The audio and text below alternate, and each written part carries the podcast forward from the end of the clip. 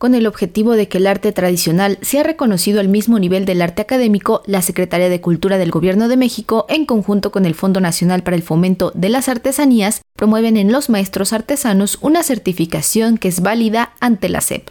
Emma Llanes Rizo, directora general del FONART, comentó en entrevista que a través del programa Conocer, la SEP reconoce todos los saberes de los maestros artesanos que no están dentro de las cátedras oficiales, así que gracias a esto, FONAR certifica a maestros artesanos como el caso del maestro Nava. FONAR ha iniciado el proceso para convertirse como la institución certificadora de esos saberes, integrando a los grandes maestros del arte tradicional. Se inició ese proceso con el maestro Nava de Terar de Pedal, que ya cuenta con este certificado que se llama estándar de competencia. Tenemos ya registrado este primer estándar de competencia. El caso del Instituto de las Artesanías de Chiapas ha logrado también ya inscribir a algunas artesanas textiles que nos están acompañando el día de hoy, también ya con un estándar de competencia, en este caso en el telar de cintura, y pronto iniciaremos nuevos estándares, sobre todo en cerámica.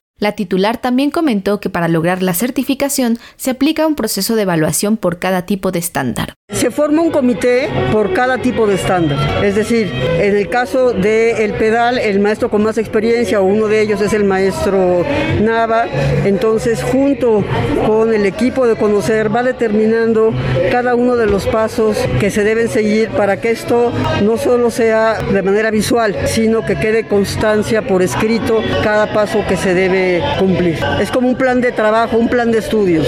Normalmente muchos de estos maestros ya lo hacen de manera natural, pero no está trasladado, digamos, a un plan de estudios, a ponerlo de manera continua, permanente. Entonces acá la idea es que esto quede ya establecido por escrito, paso por paso, y para lograr esa certificación son dos o tres maestros los que van determinando estos pasos, a través de lo cual se puede otorgar ya ese estándar de competencia. Además de que el proceso de evaluación ha permitido generar un registro de todos estos conocimientos ancestrales, con estas certificaciones se logrará un reconocimiento a nivel internacional. Pero el problema es que aunque estén considerados grandes maestros, aunque ganen premios como los que están inscritos en el FONART, no acaban siendo reconocidos a nivel internacional con, el crédito académico que merecen. Entonces, la batalla ahorita, digamos, es que sean reconocidos de manera oficial en todo el mundo como los maestros que son. Cecilia Gómez Díaz es una de las maestras artesanas certificadas de Chiapas.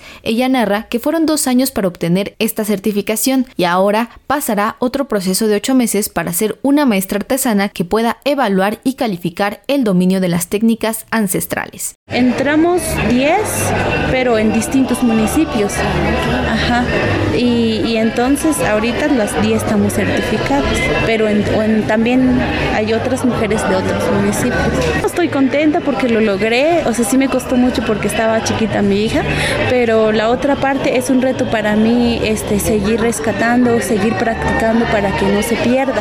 De hecho, tiene como 3, 4 años desde que empecé eh, con la ONG a trabajar, empecé a tener esa curiosidad de manejar el brocado ancestral, manejar los acabados ancestrales, rescatar iconografías ancestrales. Siempre he tenido como esa inquietud y, gracias a las instituciones pues de alguna manera se ha ido como complementando el interés y el poder lograrlo. Para Radio Educación, Pani Gutiérrez.